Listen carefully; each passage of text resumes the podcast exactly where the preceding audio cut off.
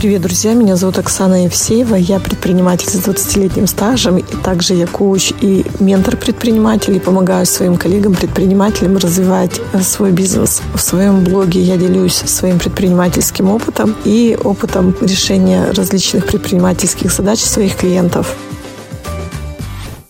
Мы говорили уже в прошлых выпусках про то, что любовь к бизнесу по факту – это ответственность, которую человек реализует, которую берет и реализует. Это скучно, но вот в этом и проявляется, это рутина, но в этом и проявляется любовь к бизнесу. Есть еще одна грань этой любви, которую я заметила на консультации с клиенткой. Компания 13 лет, достаточно взрослая, давно на рынке, с формированным имиджем э, и брендом, и портфелем клиентов. Это услуги, консалтинг и аутсорсинг. И запрос, с которым ко мне пришла клиентка несколько месяцев назад, в декабре она написала, работать начали или в феврале, или в конце января, что вот примерно там где-то, что ее бизнес – это ее тюрьма. И одновременно и крепость, и тюрьма. И у предпринимателя было большое большое желание из этой тюрьмы выйти. И когда мы обсуждали, почему так, тюрьма это потому, что все время занят операционкой. И если вдруг даже в какое-то время человек не присутствовал на работе или там ну, каким-то образом отдалялся от своего бизнеса, это вызывало большую тревогу и такое ощущение потери контроля за тем, что происходит, и чувство вины, потому что все работают, а это же мой бизнес, это как вообще?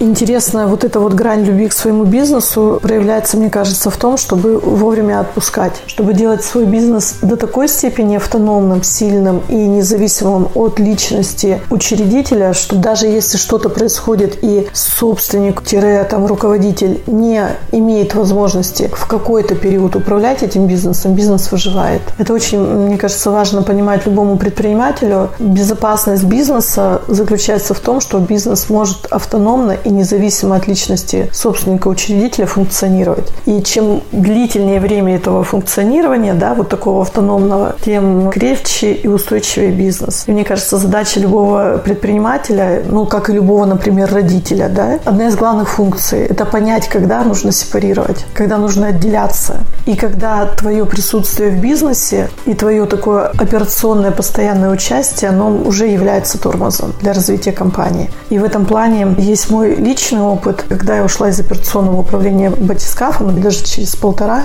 да, наверное, через полтора, компания меня пригласила как учредителя на итоговую годовую планерку подведения итогов. И когда зачитали цифры, когда обсуждали планы, когда подводили итоги того, что сделано и то, что планируется делать, я сидела за всем этим, наблюдала и чувствовала себя таким свадебным генералом. Человек, который 8 лет, большой достаточно кусок жизни посвятил бизнесу, и вдруг приходит как гость и смотрит на этот праздник жизни, такой новогодний, и удивляется, что все, бизнес живет, развивается и без меня, и как это все. И я уехала с этого праздника с такой большой долей грусти, но именно грусти такой, потому что и без меня классно, и без меня хорошо. И самый, наверное, главный инсайт с этого мероприятия мой был в том, что я реально ушла вовремя. И мой уход явился для компании импульсом к ее развитию. И это очень круто. И я понимаю, что, наверное, я не единственный предприниматель, который не связывает свою жизнь, свою личность, свою деятельность